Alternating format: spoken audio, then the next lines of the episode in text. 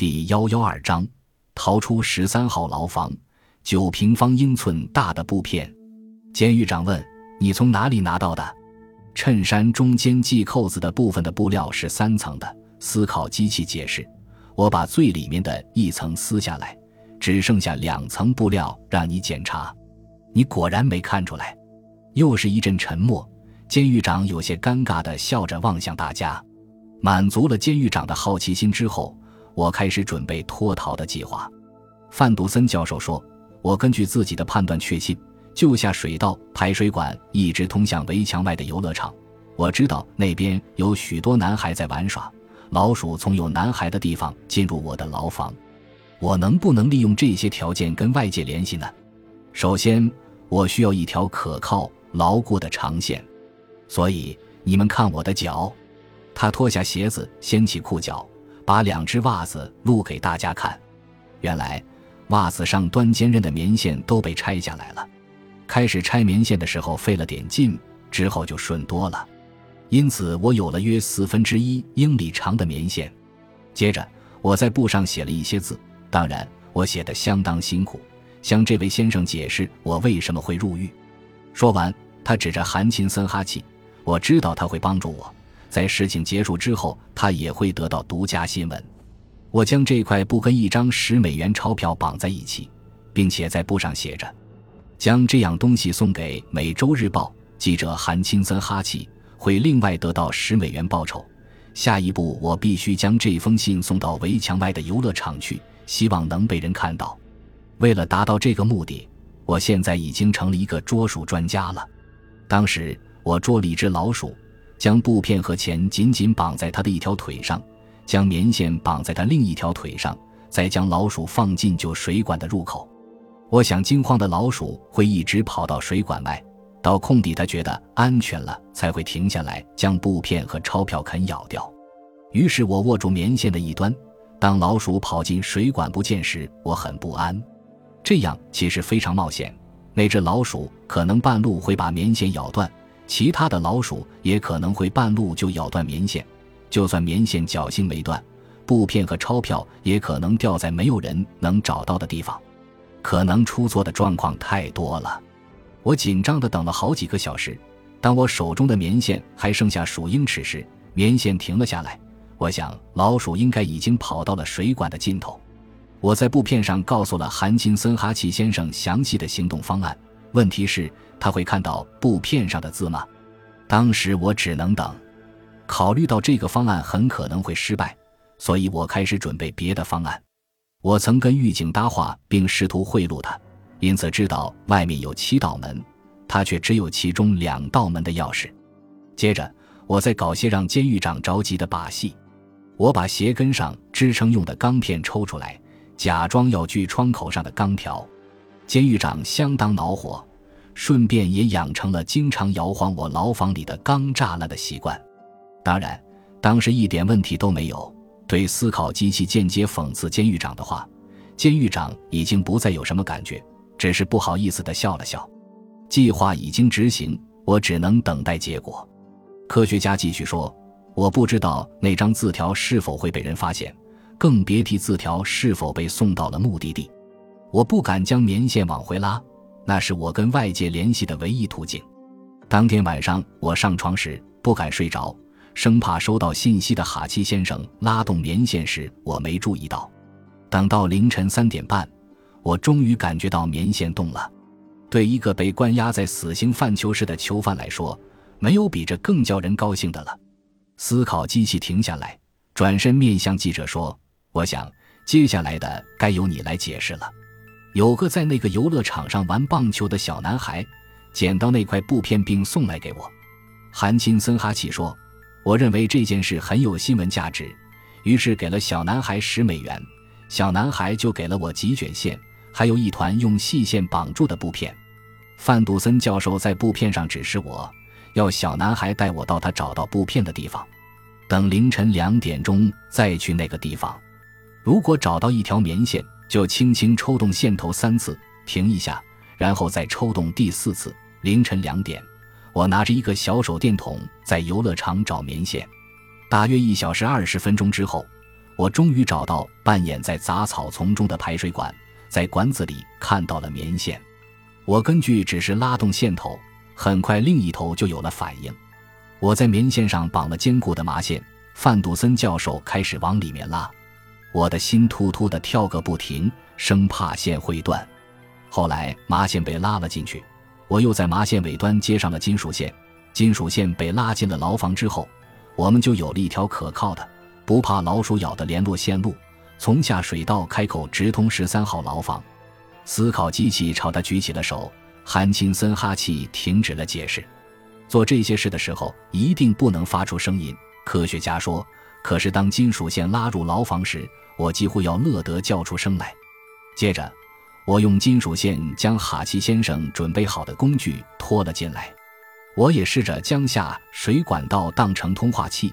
但效果并不好，他听得不太清楚，我又不敢说的太大声，怕会引起其他人的注意。不过最后他总算听明白我请他带来的物品名称，因为他开始听不清楚我说的“硝酸”这两个字，所以我把“酸”这个字重复说了多次。后来我听到楼上牢房传来尖叫，我想到这条排水管可能也通到楼上牢房，应该有人听到了我说的话。所以，当监狱长走过来时，我就赶紧假装睡觉。如果监狱长当时进来检查，我整个脱逃计划就会泡汤了。还好，监狱长只是走过而已。后来，我听狱警说，有个囚犯听到了我说的话，以为是上帝在对他说话，害怕得承认了自己的罪行。至于他听到的八号帽子，他没听错，那正是我帽子的尺码。我请哈奇先生带过来一顶。排水管藏匿东西也很方便。当你来检查时，我就把金属线往排水管内一塞就行。监狱长的手指太粗，伸不到水管深处，所以摸不着我藏在里面的东西。可是我的手指就可以伸进去。为了安全，我还在管子里塞进了一只死老鼠当掩护。你记得吧？我记得。监狱长露出无奈的表情。我猜想。搜查那条管子的人，如果摸到了死老鼠，肯定会认为里面什么都没有，肯定会停下来吧。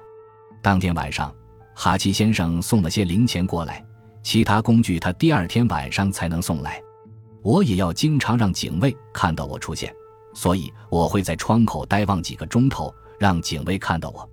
我还故意在他面前丢下写了字的布条，我知道他一定会拿给监狱长看。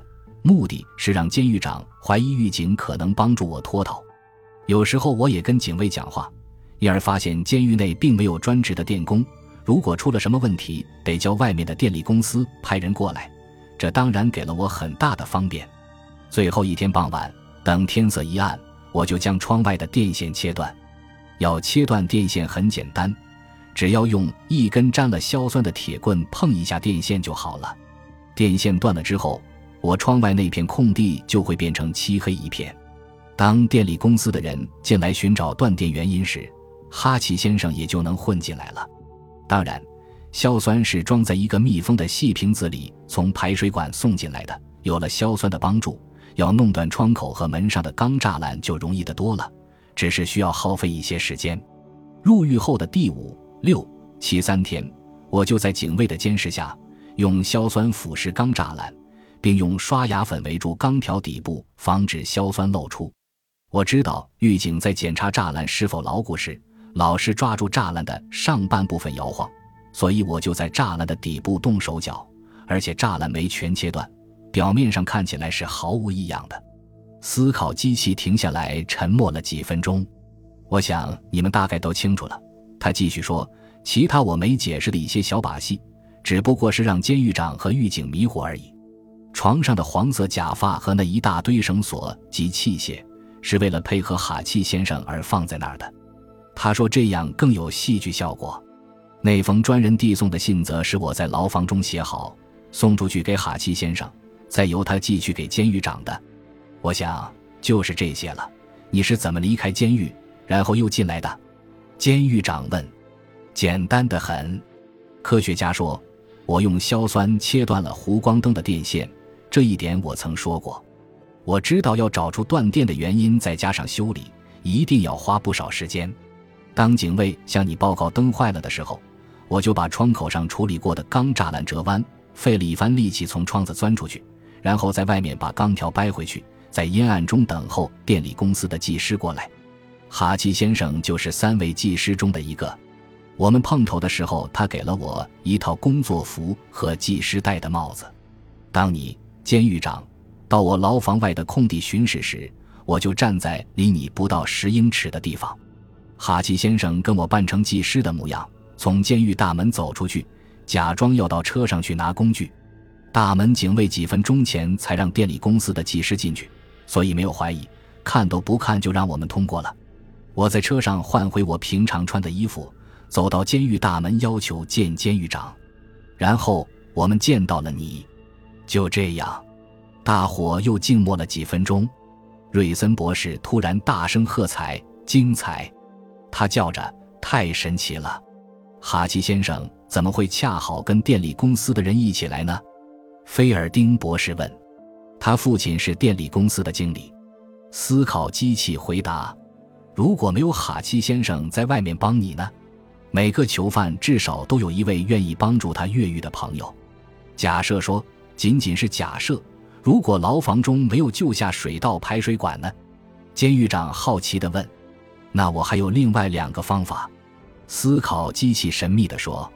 突然电话铃响了，是找监狱长的。灯没有问题。监狱长在电话上问。很好，十三号牢房外的电线断了。我知道。多出一个电力公司的技师，我就是多出的那一个。思考机器说：“啊，监狱长对着话筒说，让第五个人走吧，他没问题。”